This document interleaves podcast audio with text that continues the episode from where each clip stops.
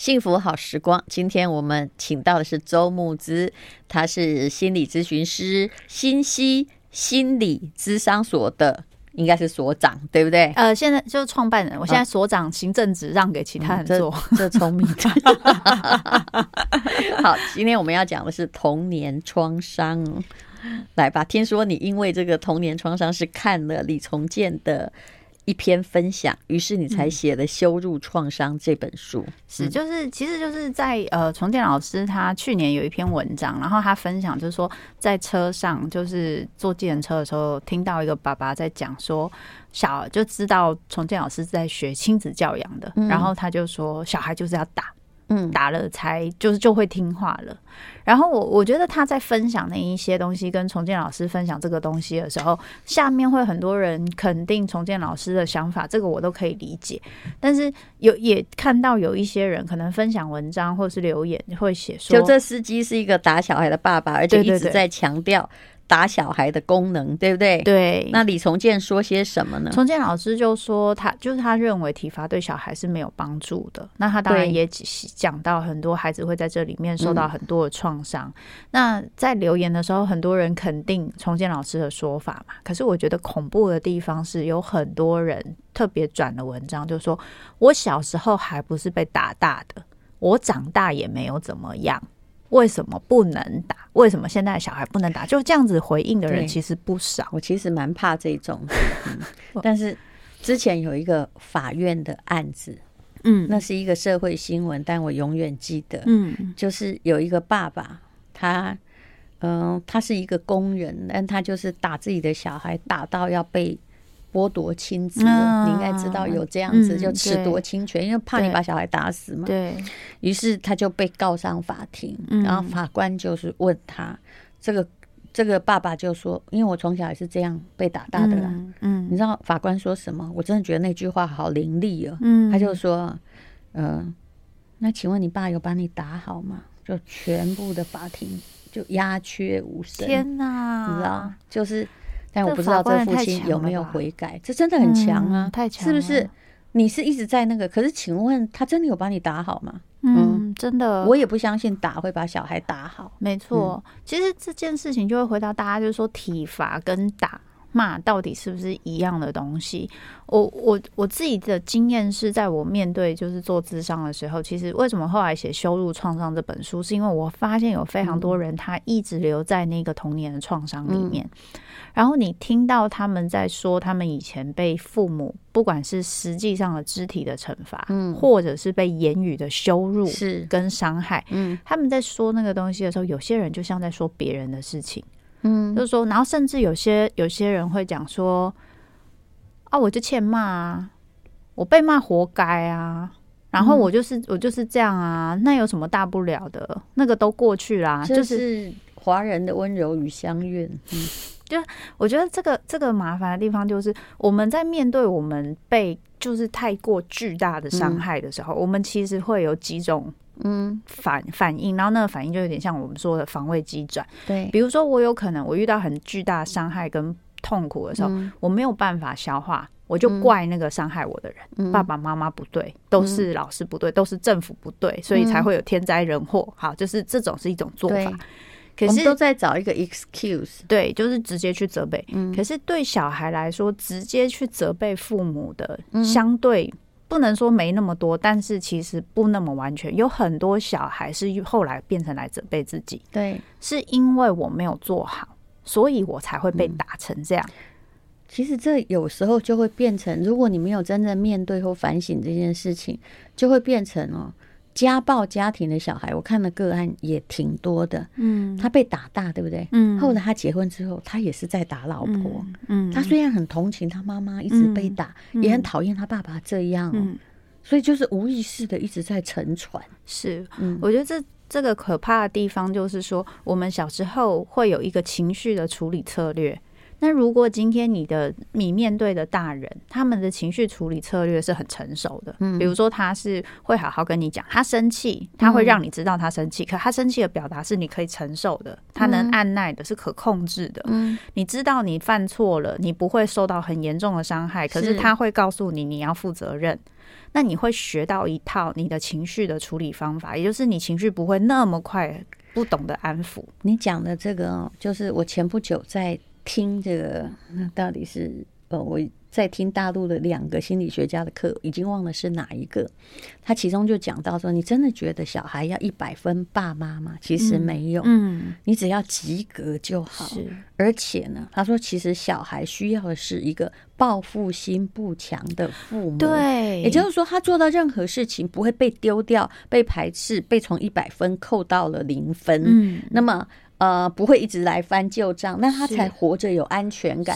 只要哦，就算你很无能，你只要是这种就是不具报复心的大人，那不好意思，嗯、你在管小孩的情商，你已经成功了。没错，嗯，因为我觉得那一个对对小孩你的稳定程度，嗯、你你因为比如说小孩这件事情，你跟他讲了，结果他又犯错。嗯，我们小时候都经历过这个，对，我们而且我们的那个前额叶就是控制冲动的前额叶，嗯、要等到快二十岁才会长好。哦、所以这样吗？对，真的。所以我，我我都会开玩笑讲说，很多飙车族，我们年轻的时候就很很冲动嘛，啊，突然到二十几岁重新做人，浪子回头，然后开始乖乖去找工作，啊，前额叶长好了，然后我笨开玩笑这样讲，可是这这的确是有一个生理上的一个状态。那你在跟小孩去，你用大人的方式去跟他认真，你甚至认为说他不听你的话是针对你本人，然后你因为过往那些不被重视、不被聆听的那一些创伤经验，还有被你父母羞辱的经验，你全部都累积在身上，嗯、你就觉得凭什么那时候我不听父母的话，我被羞辱成这样？嗯、现在你可以不听我的话，那我当然也可以羞辱你啊！嗯、这种心情就会跑上来，这就是报复心强的大人。对，对，那问题在于不是说你有这样的东西是很不对很错，而是你去必须去意识为什么你会这样，因为这个东西都是有点像是说，如果今天我要承受这个伤，嗯、我要说服我自己为什么我需要承受这个伤。那我就要说服说，因为我做错事了，所以爸妈这样对我是正常的。嗯嗯、如果我是用这个方式合理化的话，嗯、那我是不是等到小孩这样，我也会觉得，那我现在这样对你也是正常的？嗯，其实我从小也是被体罚长大，但我始终认为啦，呃，也不是我不知反省，我觉得那个时候其实是爸爸妈妈在发泄他的情绪，嗯，尤其他们可能吵架过后，是，是你刚好哈，是有。红台会少点，但事实上他们是可以不用这样讲，我也会不用采取这种行为，我也会懂。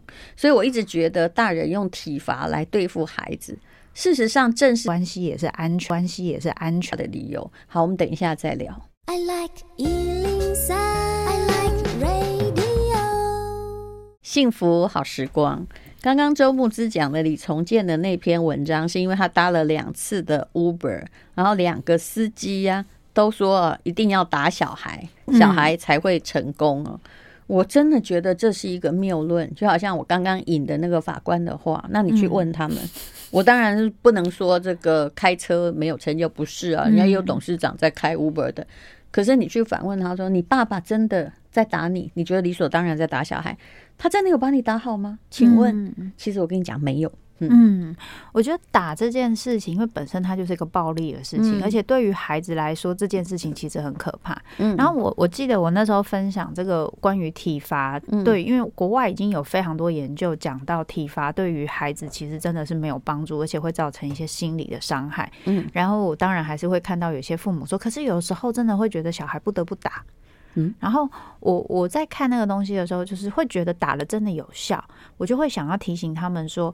打了有效，是对小孩真的有帮助，还是对你方便？嗯、这两件事情是。通常是对大人方便，因为你也讲不出一个道理来。是，你觉得他一犯再犯，那你找不到方法可以说服他。但是其实我是不反对某种惩罚，但是请是文明一点。是是，是，比如说。呃，但不要到没吃饭啊，或者什么关紧闭，那也都不行，那也是另外一种那个会造成情绪的 大创伤。嗯、比如说你现在像很多老师，他会采取你功课如果不写的话，那你今天就不能下课啊？嗯，在这边好好的把你的事做。我觉得这是很合理的，这是责任。对，所以我觉得这个东西的确有分辨。不过我我也想分享一下，就是我记得我小时候，不是我小我小时候被我妈其实打的蛮惨的。嗯，因为我就是一个小孩，然后我妈小时候就是斯巴达教育，所以我那小时候我是一个非常粗心的小孩，所以我妈都会说，你会的东西但写错了，我就会打你。然后我会看那一题错多少，这也蛮惨的。反正其实我那时候就真的是也是被打蛮惨，嗯、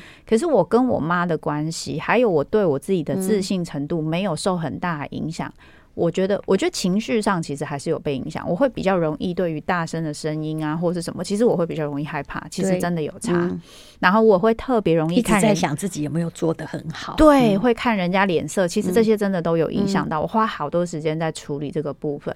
不过。没有影响这么影响到我跟我妈妈的关系，还有我对我自己个人的信心的原因，是因为我妈妈会让我知道，第一个，她会打我，绝对不是因为情绪，绝对是因为她有跟我讲好这样子会打我。啊，如果你家是个军队嘛，都对对对对对，差不多是这样。然后，可是如果这件事情她没讲过，嗯，然后我真的犯了，然后很严重。他我我可以看到我妈是气到发抖，但她不会打我。哎呦，就是真的，她就是因为她没讲。然后我觉得我妈妈，因为我有印象，真的发生过一次这样的事情。你妈应该看起来比较像念法律系的，就没有法条可以惩罚、啊。我妈某方面其实整个外形跟淡如姐很像，她就是因为她她她也是，她算她就是半个日本人，然后她这整个也是小小只，然后可是就是很。就是情绪起伏很低，然后就是很严厉这样。然后，可是还有一个很重要的东西是，我妈妈都会让我知道她为什么要惩罚我。嗯，然后她希望我做到什么。然后他会跟我说：“好，那到你几岁之后，我不会再打你。”嗯，然后他就不会再打。他也真的就是不管气到中风，他都不会再打我。这是个法家了，但是有原则的法家，不然有没原则的法家，就是我什么都可以犯，就是你不可以啊！对对对对对。那其实我一直觉得哦，就两千多年前，孔子已经说得很清楚。我当时念到《论语》这句话的时候，我都觉得说对。这就是儒家精神的代表。你记不记得有一句话叫“导之以政啊，齐之以刑，民免而无耻”，对不对？啊、呃，也就是说，呃，如果哈、啊、你一直都在动用这个法律，然后用刑罚的话，嗯、人民只想要免除于刑罚，他无耻啊。那那如果是导之以德啊，齐之以礼，就是你教授他为什么？为什么我们人类要这样子？就把这个原因说出来，有耻且格，就他会自己约束自己，没错，不会到了怎么哎没有法律我就开始吃人啦。的确是，的确是，就是我们理解整个状态，我不一定就是像刚刚我们聊到的，就是。你到底有没有需要用这个方式，他才会做对？嗯、就像刚刚淡如姐说，你不用被打成这个样子，你也知道什么东西是可以，什么是东西是不可以，只要你有告诉我。嗯、所以我觉得这一个部分的父母的练习，可是我觉得最难的东西就是当小孩犯错或发生什么事情的时候，父母要能够按捺自己的情绪。嗯，那个情绪，因为。我有这个情绪，跟我怎么表达？对，这个情绪教育，其实我们没有。其实你应该，父母应该在想要打小孩的时候，应该要先承认是我情商不好，对不对？我到底人生有什么问题没有解决，要发泄在孩子身上？真的是小孩少几分的这个行为。惹毛我吗？嗯，我觉得这这个东西很重要，是因为如果我们今天没有发现这件事情的话，我真的会以为我是在做为小孩好的事情，可是我却不知道我在做的事情其实伤害小孩的程度是比就是实际上对他的帮助来的高很多的。嗯，其实我的亲戚大概都知道我是被打大的，但是呢，哎，我妈其实她并不是哦，就是呃有规则打。他是他心情不好打，嗯，而且是把你关起来打，哇！所以呢，这个当然也造成说，我后来就虽然在外面生活很辛苦，但我真的十四岁就离开我家，嗯，一步一步，嗯，就是说，好，我现在要考上北女，所以我现在就可以离家，嗯，所以我一直在安排我自己 离开的道路，离开的道路啊。当然你会感觉这个道路好像是蛮正向，因为不然怎么样呢？因为这么小只。去当太妹也打不赢啊，哈、嗯，又没有漂亮到到处有人要，所以呢，就是你要安排离开的道路。所以我的人生很早就有策略，但是我等一下再告诉你一个故事哦，这是我在我家的亲戚，现在到了我同辈的这种状况之下，我遇到了一个故事。后来这个亲戚，我后来很怕他，不管怎样哈，我都不会跟他 来往，就是因为他体罚小孩这件事情。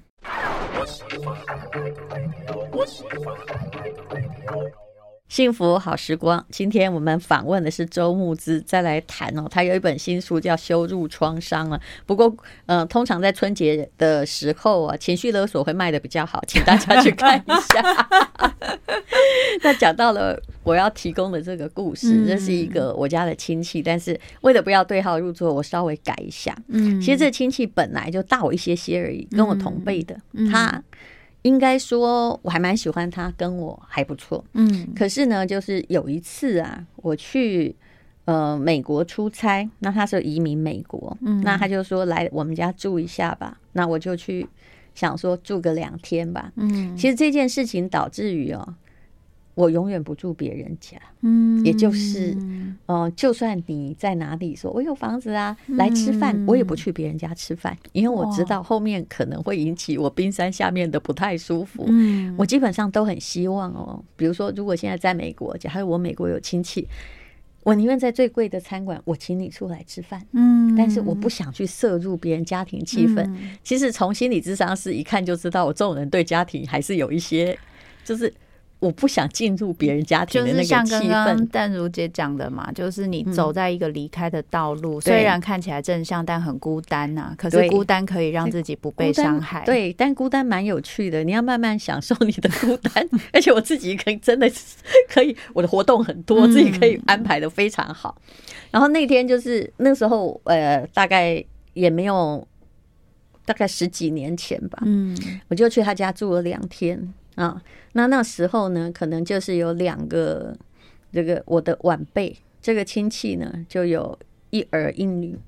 那个晚上他在打女儿，嗯，你看客人在家哦，他还是有点忍不住。女儿，当然我知道他压力很大，嗯，很可能就是因为他移民嘛，那就是变成内在美，嗯，然后呃。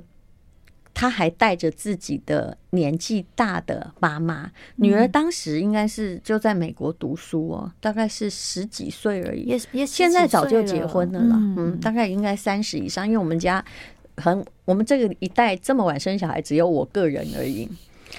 后来呢，他就一边打他，他打他，然后我心里想说，哇塞，这下到底我要不要出去阻止，对不对？那但是当我出去要阻止的时候。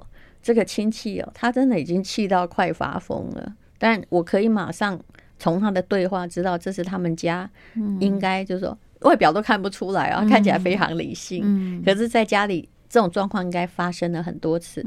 当我想要出去阻止的时候，我就看着这位应该算是姐姐辈的人了，他大概大我五六岁吧。嗯，他就看着我说：“你不要管，你妈就是这样把你打好的。”我只是在打我的小孩。我，第二天我就搬出去了。嗯，然后其实他没有给我机会，我一定要跟他说，其实我真的不是被我妈打好的，因为其实他不是说啊，你少一分打一下，没有，他情绪不好就会像这样子，所以我很怕那个爆裂的家庭气氛。是，所以后来我就觉得说，哎呀，他的孩子还真可怜，而每一个太太。表面上看起来很能干、很理性，其实私底下恐怕不是那个样子。嗯，所以之后啊，不管你家在哪里啊，我。就算到了国外，嗯，当然了，你也可以说有一个人有钱可以住所有的饭店，也是一件好事。到最后你会归类于经济决定论，这也是真的。我宁愿住饭店，我都不想要去住人家家里。所以不管人家怎么邀约我，我不会住别人家里，你知道吗？当然，别人如果要来住我我的房子，我其实是挺欢迎。嗯，但是其实我都知道说，哎，因为我我。我在国外的家不是真正的家庭，其实就等于是我的一个工作室，大概是如此。是，但是后来我就再也不要去什么国外的亲戚家吃饭，而且我做到有点绝，是我弟弟，嗯，有一段时间跟弟媳妇，我跟他们两个都非常好。嗯，他们移民在加拿大，我怕那个气氛，怕到你知道我到目前为止还没有去过加拿大，太猛了。但直到他当然都过了七八年之后，他已经回来台湾工作了。是，他一直他们两个一直都觉得说，哎，为什么耿耿于怀，为什么都没有来？只知道他们把房子卖掉都没来。但是他其实心里可以体会，大概猜得到，就是说猜得到。你看这个心理阴影，不想进入别人的家庭气氛，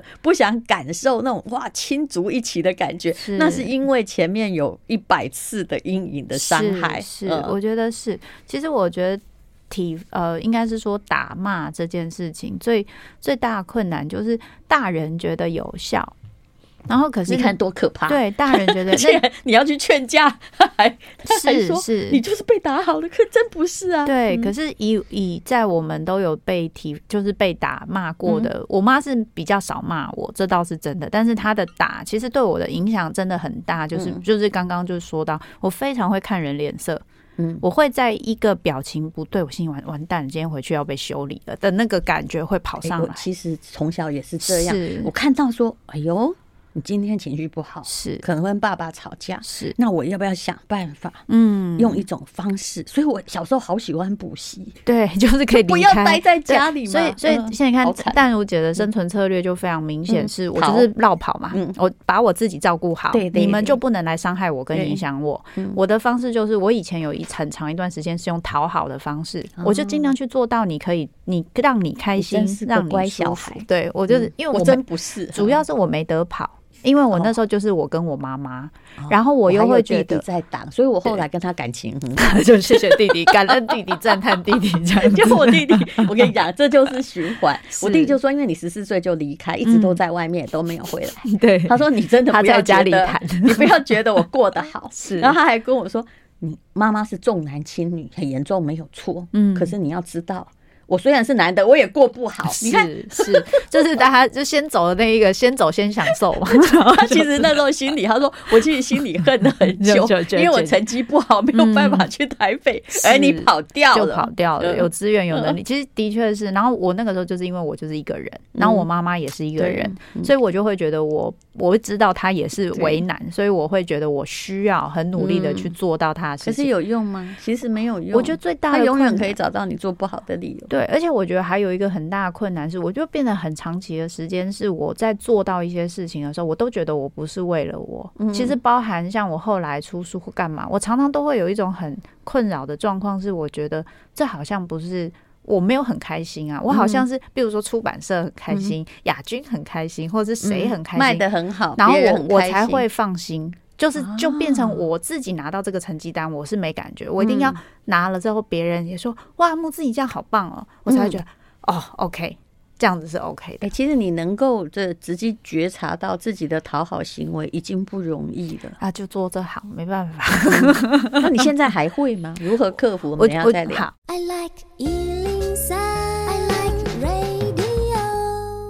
好，今天我们访问的是周木之，我们在讲那个家庭的体罚问题。嗯、是，其实不可能没有裂痕的啦，不可能。嗯，一定会有一些影响。对啊。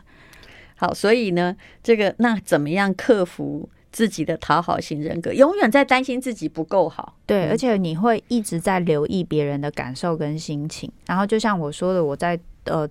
不管像得到什么奖项或得到什么成就，我的反应第一个反应真的高兴了吗？这样都是我有让你满意吗？对，我回去跟我妈妈讲，我妈妈会很开心。然后我跟谁讲，谁会很开心。然后那个谁会很开心，都不是我很开心。我有很长一段时间，其实到现在这个东西都还没有办法很完全的去去可以放下这个感受。嗯，但是当我开始意识到这件事情的时候，我觉得会有一个很大困难，我的时间会被所有别人的期待给占满，然后我就常常把自己累垮，然后累到哭，然后累到生气。原来你有这个过程，对，其实到到去年都还会发，都还是有发生这个事情。因为我的我的工作也是个案嘛，所以有的时候还年轻，活到我这时候就不会，就会好很多，就会找各种方法合理化。对，我我我那时候就是后来就发现要花很多时间去。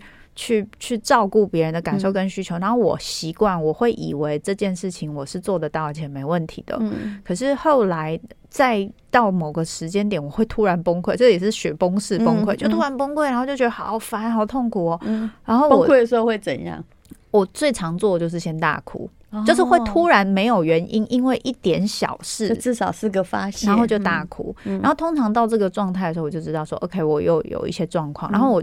我就会去重新去调整我的生活，嗯、然后去意识我每一个选择到底是我要考，我考虑的是我自己，还是考虑到别人？嗯、可是我必须诚实的说，你没有办法完全不考虑到别人。对，可是你会先练习把自己的感受跟需要先搞清楚之后，再去考虑到别人，这个想法会比较好。其实这是一个界限的问题。对，就是你们不要以为我们每次很多事情都先问自己。哦，到底要你要不要做，或者是你想要或不想要，是自私行为。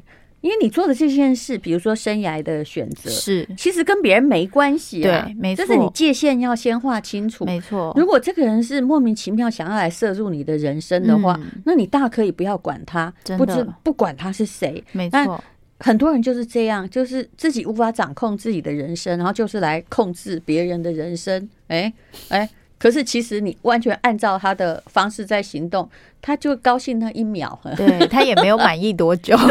对，而且最难的地方是，尤其是如果比较容易走讨好性格的人，你也会有一个特色，就是你本来就很容易知道人家的需求是什么，而且你会去做。对，然后你就是因为这个成功，这个策略才会变成你的策略嘛，你就是一直用这个策略成功的。所以，当你今天要开始找回你自己的需求跟感受的时候，你旁边一定会有人一直想把你拉走，因为他被你服务的很好。那种感觉就是我去王品服务之后，我要去面对其他服务，我会不满意嘛？嗯，我就想把你拉回来，因为我很习惯你的身上有很多资源，就是给我用。你说对了。然后，所以你在一开始本来你会做这些事情，变得你没做，你会有罪恶感。嗯，然后那个罪恶感不是真的，那个罪恶感是你做一个习惯的东西，后来不做之后，莫名其妙有一个罪恶感，因为你负担了别人的责任。对，可是你误以为这个罪恶感是因为你真的做错了什么事才有的罪恶感。嗯，然后呢，你就又背背着这个罪恶感，你不敢去划界限，这才是最困难。其实哈，讨好型人格是不好相处的。我自己当这个。有了当小公司老板之后，我很怕一种员工，嗯、就是动不动明明这件事情，我问你，如果你今天做生意，业绩就可以看见你做的成果好不好？是，是明明成果也还可以，然后哎，我们当然是这一个专案结束会做下一个专案，嗯、他一定要来讨拍。他一定要来问你说：“哎，我做的好不好？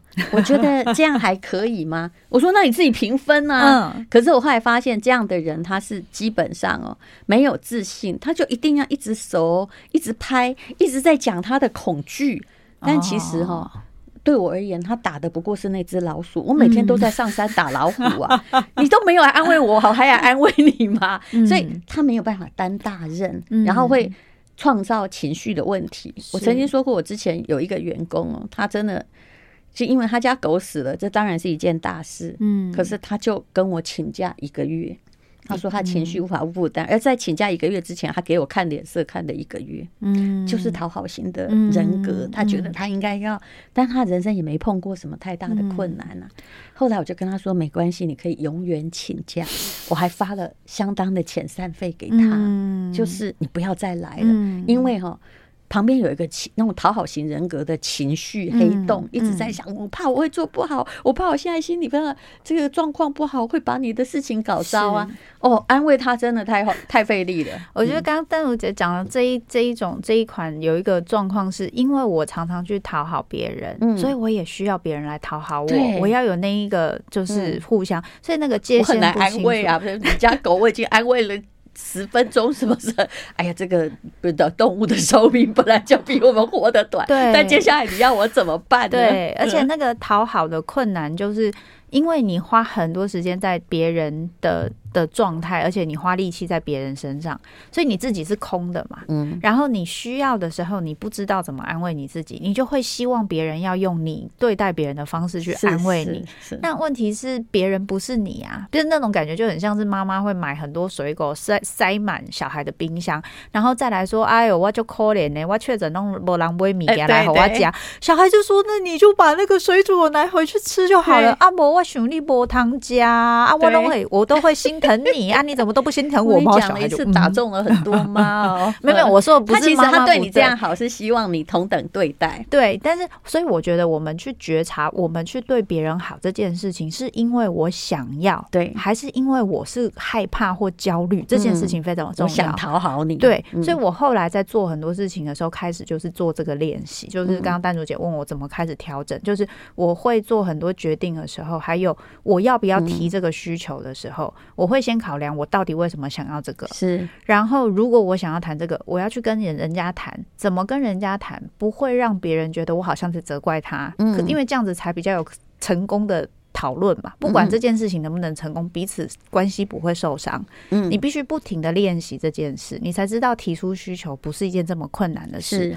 如果对方愿意为了你去做一些调整，你才知道说，哦，其实我对对方也是重要的。嗯，我不用这么讨好他，我们的关系也是安全的。你会开始增加对自己的自我价值。是，但这些都需要很多的自我反省。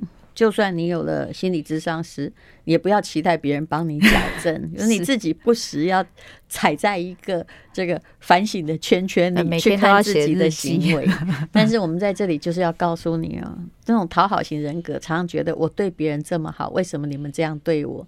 其实问题就出在自己的身上。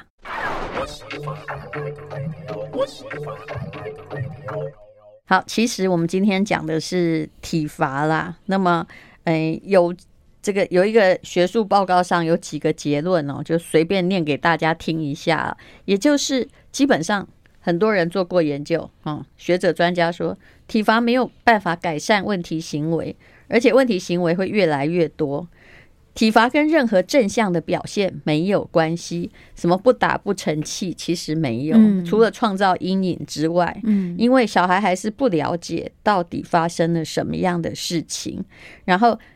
不管呢，家长跟小孩的特质或他有多高的学历，体罚会带来的负面影响，结论是一致的。对对，然后还有体罚越严重，孩子的问题行为会越来越多。没错，就是剂量反应效应，就是你现在吃一颗才有效，然后这个打得很凶，明天就打更凶，就边吃两颗药才会解除，所以没有用啊，没有用。为什么你们还持续这么久呢？嗯，其实像体罚，我们之前我当当过一段时间的辅导老师，然后呃，我有遇过，就是有些家庭小孩真的就是家人体罚的很重，嗯，然后我就看到小朋友，他们很小的小朋友，小学生，然后他就去打其他小朋友，对，因为他要找出口嘛，对，而且这个这个东西很明显是我被打的时候，我会觉得很害怕，很恐惧。